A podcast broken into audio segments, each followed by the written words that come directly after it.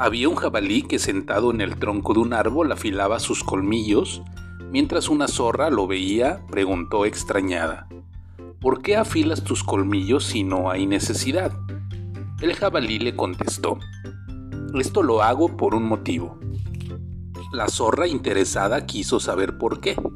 Mientras el jabalí seguía afilando sus colmillos, le dijo, Tengo mis colmillos preparados para hacer frente a cualquier imprevisto y esto no podría ser posible si no los preparo ahora que es el tiempo oportuno.